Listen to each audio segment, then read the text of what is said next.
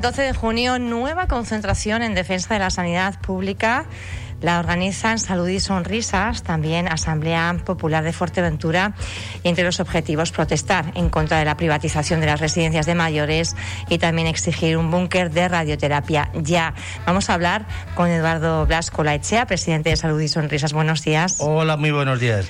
Es verdad que estábamos comentando fuera de micrófonos, al final, Eduardo, eh, siempre le toca a usted, ¿no? Eh, que hay mucha gente en la plataforma apoyando, pero al final... Eso, me gusta recalcar porque Salud y Sonrisas eh, somos muchos.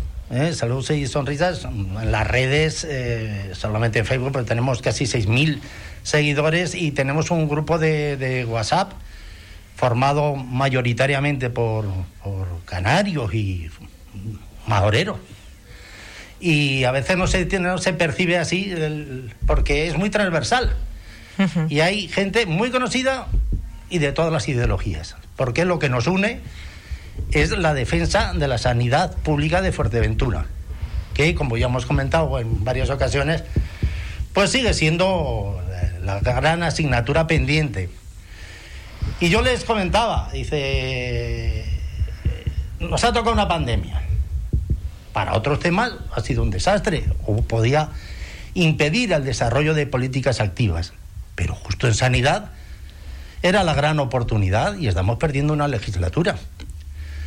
Estamos ya en la segunda mitad y si en algo se tenía que haber invertido, y más en Fuerteventura, es el mejorar eh, la sanidad pública de la isla. Era el momento, estaba el dinero y, es, y había la necesidad y se está perdiendo. Por eso no nos cansamos y por eso te doy mm, otra vez las gracias de permitirnos expresar eh, nuestra queja. El sábado, como bien decías. ¿Por qué ahora otra vez, Eduardo? A mí me, me, chocó un poco, ¿eh? Cuando vi dije otra vez la concentración. Por dos razones. Primero, porque va a haber una gran manifestación eh, a nivel estatal por la coordinadora estatal en que se han sumado, en estos momentos no sé, porque se van sumando a diario, pero ya íbamos por 50 ciudades en todo el estado. Entonces, la fecha nos la han puesto ellos. Pero tiene su sentido en la línea de que la pandemia, aunque no se ha acabado, lo recalco, hay que seguir teniendo cuidado que en cuanto nos despistamos, eh, suben las cifras. Pero el hospital lo tenemos a cero a cero, después de los penosos meses que pasamos en la tercera ola, en que nos pilló la, la ola, el toro y el lobo. Pero ahora estamos bien. Y es el momento de decirles, es junio, mitad de año, y no puede ser que hablemos solo en diciembre, noviembre, diciembre, cuando se van a hacer los presupuestos, de que qué es lo que vamos a hacer el año que viene. Hombre, a mitad de año podemos decir que se ha venido haciendo este año. Porque, insisto, ya entramos en verano y se nos acaba. Se nos acaba la pandemia, se nos acaba el año y seguimos igual, igual de mal. Vamos a saludar también a Rafa Marrero, está al otro lado del hilo telefónico. Buenos días, Rafa.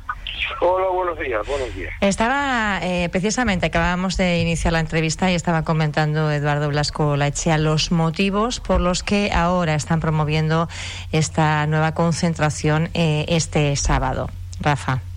Bueno, vamos a ver, motivos siempre hay, desgraciadamente. Desde hace bastantes años, eh, los gestores de lo público vienen eh, desarrollando líneas de trabajo tendentes a desmontar lo que nosotros entendemos que es el servicio público sanitario, un servicio público sanitario que sea incluyente eh, y que atienda convenientemente a toda la población. desde hace ya desgraciadamente bastante tiempo, distintos grupos políticos que han entrado a gobernar, han ido reformando normativas para favorecer la intervención de los sectores privados dentro del ámbito sanitario. Y los sectores privados, bien sabemos que tienen un interés específico que es, evidentemente, tener beneficio a costa de lo que fuere. Y en este caso, en el ámbito sanitario, el interés del sector privado es obtener beneficio a costa de la salud de la población. Es decir, al sector privado le interesa que la población esté enferma, porque efectivamente de eso es de lo que viven, de la enfermedad. Eh, nosotros entendemos en ese sentido que las instituciones públicas van haciendo poco a poco, progresivamente, han ido haciendo dejación y han ido dejando el sistema público, lo han ido mm, desmontando de una manera probablemente incluso eh, consciente para que las poblaciones vayamos dándonos cuenta que no estamos siendo bien atendidos en el servicio público y vayamos derivando nuestros recursos, nuestros mayores o menores recursos, desgraciadamente muchas veces pocos recursos, hacia el ámbito de lo que sería el, el, el, la, el ponernos eh, bajo la, el, el, matiz de lo que sería la atención privada, ¿no? A través de lo que sería la prestación del servicio vía aseguradora privada. Y de hecho, en este en estos últimos tiempos, la pandemia de hecho lo ha disparado, se ha disparado muchísimo el, el número de personas que, eh, que se han, salido de alguna manera de la, de la, de la seguridad pública, de la seguridad social y han entrado a formar parte de seguros de seguros privados o bien también personas que mantienen la seguridad social mantienen el seguro público pero a su vez eh, hacen aportación a una aseguradora privada porque empiezan a dudar de que efectivamente empiezan a dudar o ya dudan que efectivamente el servicio público sanitario le brinde una atención conveniente. Esa situación se ha, se ha agudizado a raíz de, esta pandemia y es precisamente por esto, por lo que entendemos que es conveniente volver a recordar una vez más, ya son muchas las veces que hemos salido a, las calles, a las plazas, demandando una atención conveniente en el ámbito en el ámbito sanitario, pues precisamente para recordar a las administraciones la obligación que tienen de potenciar lo que es un servicio público y evitar lo que sería su privatización creciente. Ahora mismo con el tema de la de la del ahora eh, con el tema del COVID estamos encontrándonos que el con el tema del COVID estamos encontrándonos que el que bueno que mucha de la población eh, se está encontrando poco menos que algo desatendida porque eh, efectivamente buena parte de los recursos se están orientando hacia la atención al COVID pero es que las personas eh, nos ponemos mal por otros muchos motivos. Y esos muchos otros motivos muchas en muchísimas ocasiones no están siendo bien atendidos. Con lo cual nos tememos que una vez se supere esta situación pandémica nos vayamos a encontrar mmm, de nuevo con unas listas de espera sobredimensionadas, ya lo venían estando antes de la pandemia, y probablemente nos vayamos a encontrar con una lista de espera sobredimensionada. Teniéndose en cuenta además que la población sanitaria, las, trabajadoras, los trabajadores sanitarios, son una población que se va envejeciendo, eh, que tiene que irse renovando.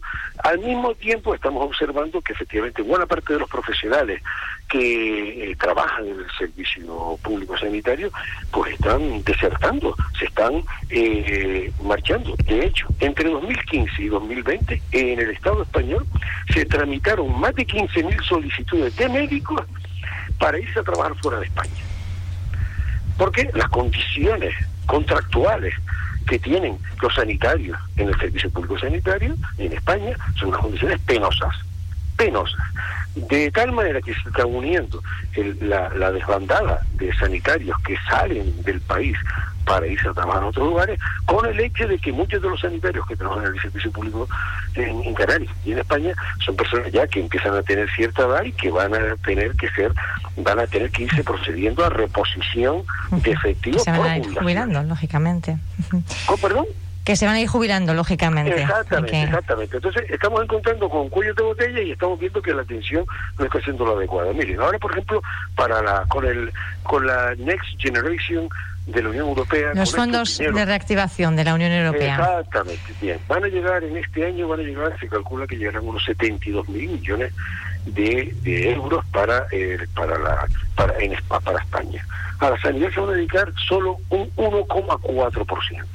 Y lo que es más grave, que ese 1,4% que se va a destinar a la, sanidad, que vienen a ser 1.069 millones de euros, se van a destinar no a la contratación de recursos humanos, que es lo que necesita el sistema sanitario, no, no, no, se van a dedicar mayormente a la digitalización y a la renovación en alta tecnología.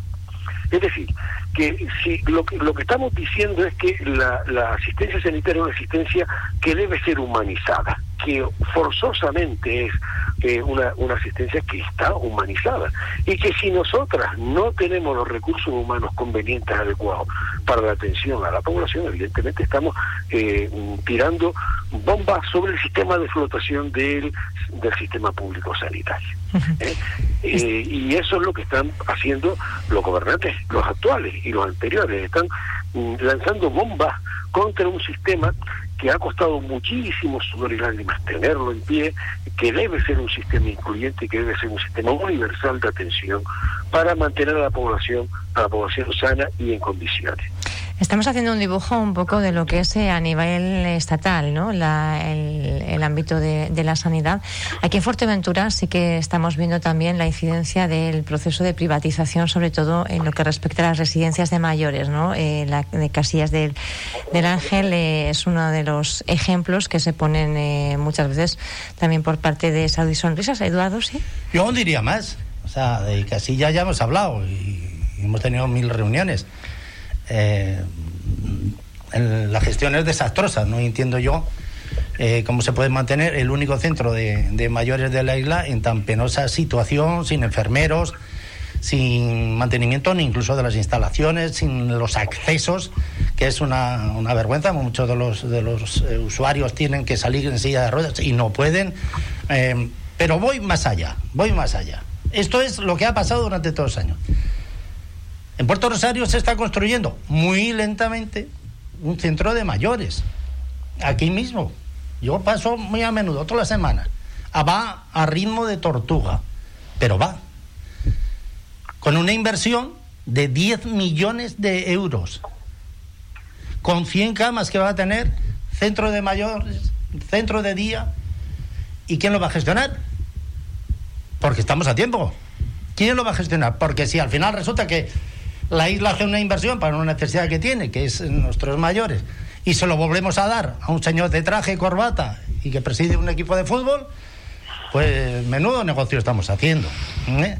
Por eso, en, el letrero que te, pasé, y he pasado a los medios de comunicación, de salud y sonrisas para la, insisto, lo repito, la concentración del sábado 12, 12 enfrente de la iglesia a las 12 del mediodía, que es, es lo que queremos recalcar en esta entrevista, podemos haber sacado mil temas, pero uno de ellos es la no privatización de las residencias de mayores, porque es que la tenemos ahí, se va a acabar en unos meses. ¿Cuánto tiempo le queda? Porque lógicamente es un servicio que está adjudicado a una, a una empresa, a CLECE en este caso. Eh, ¿Cuánto tiempo le queda de, adjudicación del servicio? Dices de casillas. De casillas, sí, yo no sé todavía, porque el otro día estuvimos reunidos y yo creo que tienen la intención, estuvimos reunidos con la consejería y yo creo que tienen la intención de perpetuar esto y va a ser difícil eh, sacarles de ahí. Pero es que viene un problema sobreañadido, que es que, quería que me preguntabas por eso, ¿cuánto tiempo le queda de obra al nuevo centro? Y fue anunciado por el anterior consejero, por Víctor, que se acababa en diciembre. Yo no lo creo, porque yo paso por allí hay cuatro operarios y va muy lento. Pero se va a acabar tarde o temprano se va a acabar. Y la pregunta que ya dejo en el aire y de la que hablaremos. ¿Quién va a gestionar? ¿Quién la va a gestionar? Porque yo no creo que haya intención ninguna de que esto tenga una gestión por parte del Cabildo y el Servicio Canario de Salud no se va a ocupar de Ustedes eh, mantuvieron un encuentro precisamente, Sadie Sonrisas, con la consejería eh, para hablar del tema de la residencia de Casillas del Ángel. Sí. ¿Cuál es la respuesta que les dan?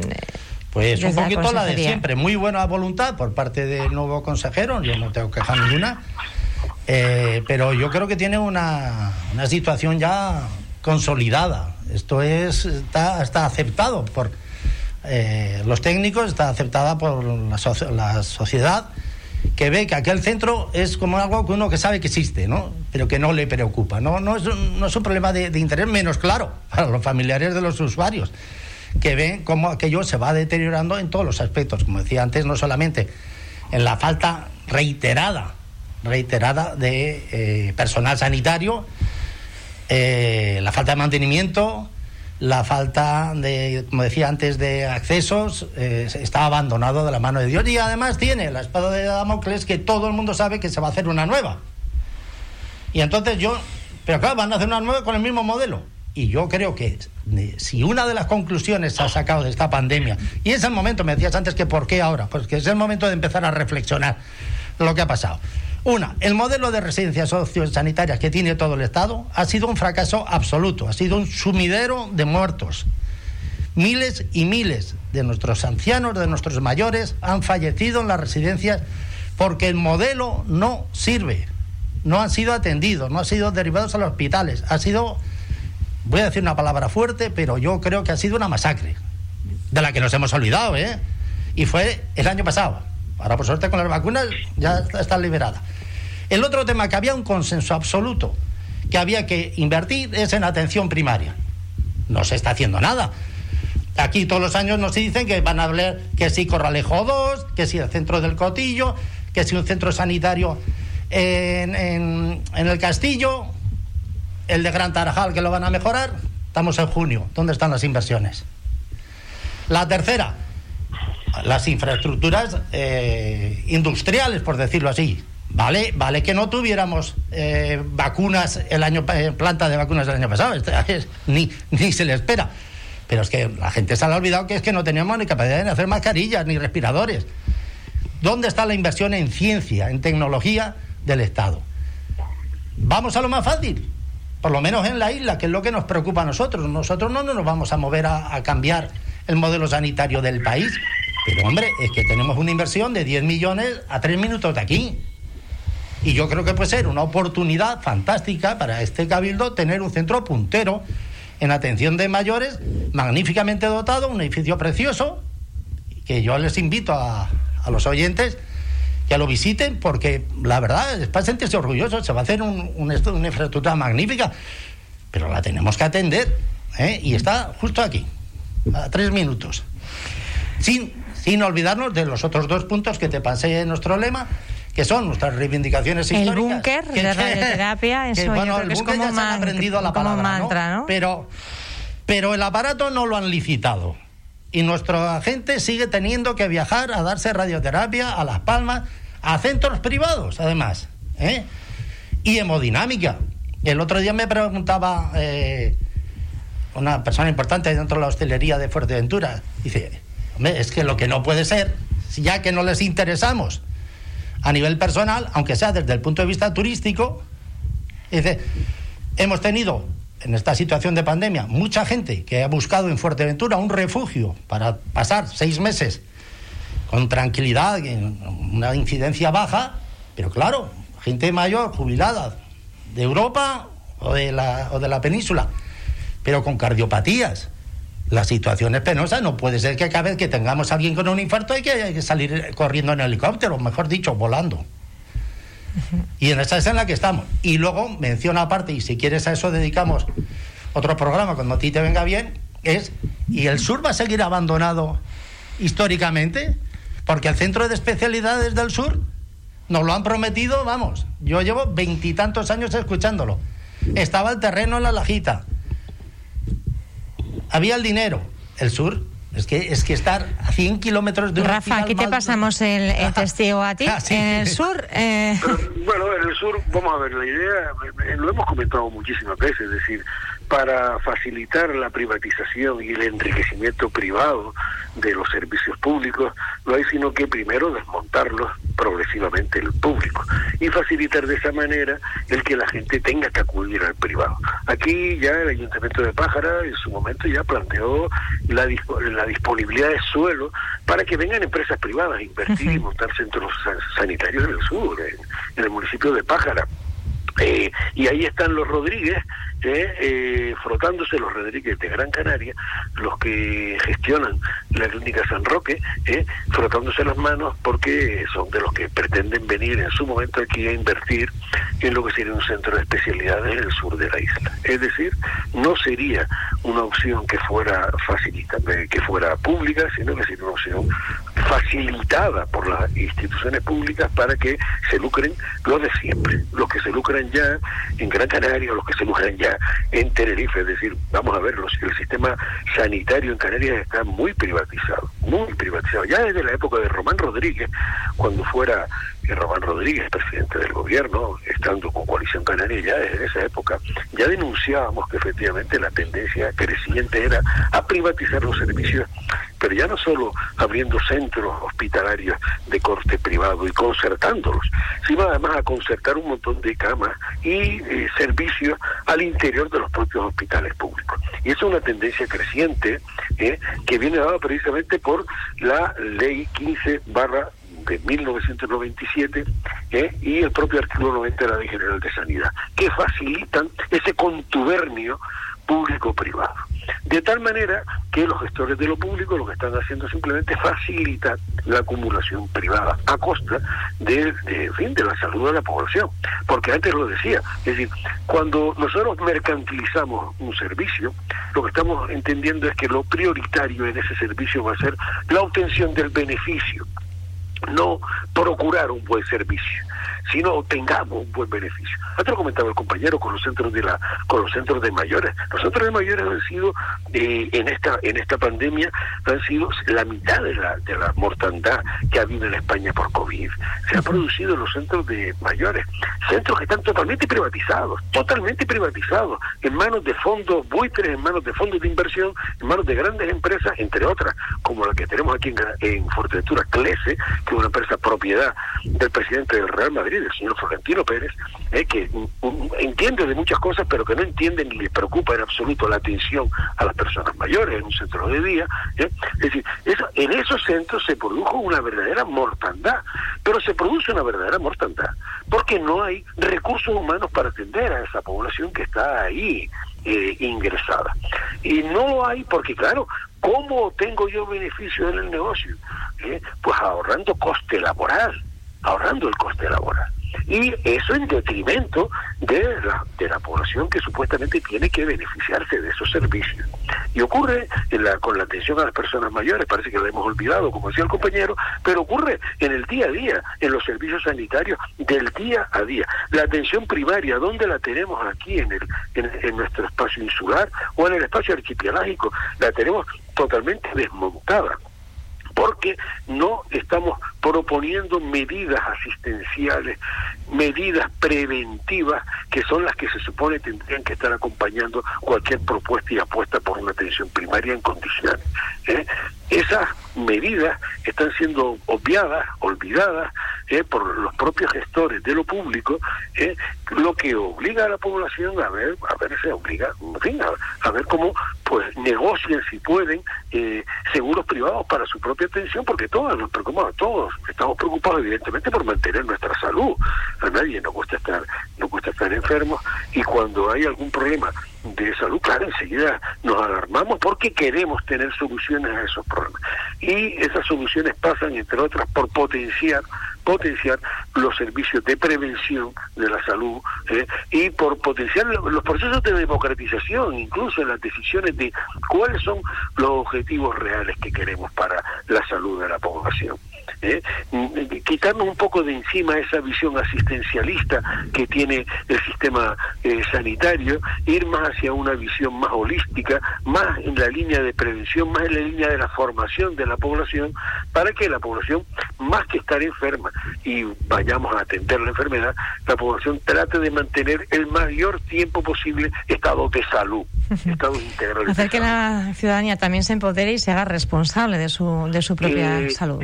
Exactamente, exactamente. Porque sabemos muchas veces que la persona que se siente enferma parece que ya se siente absolutamente dependiente de aquellos que le van a atender del servicio sanitario. No, no, no. La idea es que las personas tengamos esa autonomía para con una formación eh, podamos también ayudarnos a mantener estándares de salud adecuados eh, en el territorio en el que habitamos. Y eso forma parte de lo que sería una atención primaria preventiva, ¿eh? de formación de la ciudadanía para, como tú decías, empoderar a la propia ciudadanía en, criterios de salud básicos para poder seguir viviendo en condiciones en condiciones favorables, ¿no?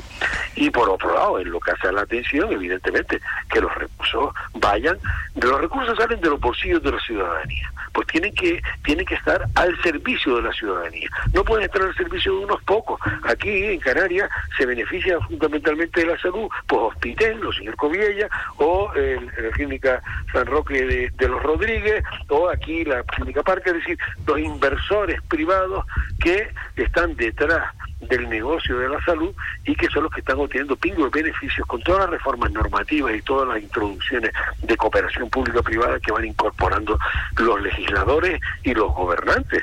Y eso es lo que la población tiene que denunciar sistemáticamente porque estamos viendo que efectivamente las condiciones de salud de la población se van deteriorando, se van deteriorando y no mejoran a pesar del paso del tiempo, ¿no?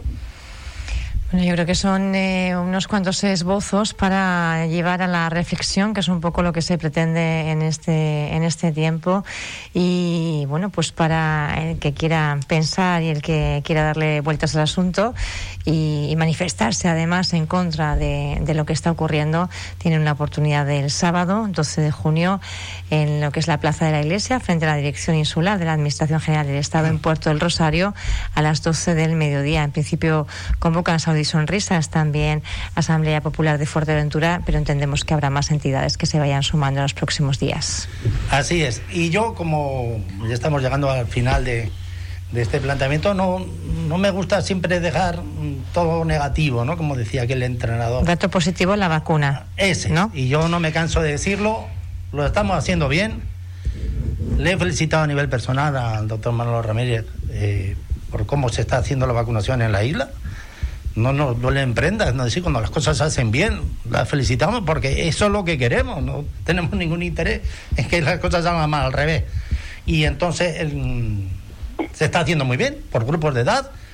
Eh, la prueba es que el hospital ya lleva meses con un ingresado, ceros, la UCI, pues menos Está viendo las cifras que Las cifras son muy aceptables. Eh, podremos ver picos de contagios, también eh, consecuencia de eh, quitar las restricciones, pero va muy bien. Y yo creo que en ese sentido está haciendo un gran esfuerzo y los quiero felicitar. Ahora bien, como decías, el sábado, a luchar por la sanidad pública de la isla, recordarles que eso que se escribe en los presupuestos no es papel mojado, que nos acordamos, que en diciembre, en noviembre peleamos por inversiones que luego nunca llegan y que se repiten años tras años porque no se hace nada y ahí están y creo que junio era un buen momento para recordarles que no lo hemos leído y que están publicados los presupuestos de, de Canarias, e inversiones en sanidad en Fuerteventura, pues que lo inviertan. Eduardo Blasco Olaechea, Rafa Marrero, muchísimas gracias por haber participado en esta mañana en Radio Insular y hacer este llamamiento y esta invitación a la ciudadanía para que participe el sábado, 12 de junio, 12 del mediodía, frente a la Dirección Insular de la Administración General del Estado en Puerto del Rosario. Gracias. Buen día. Muchas gracias. Buen día.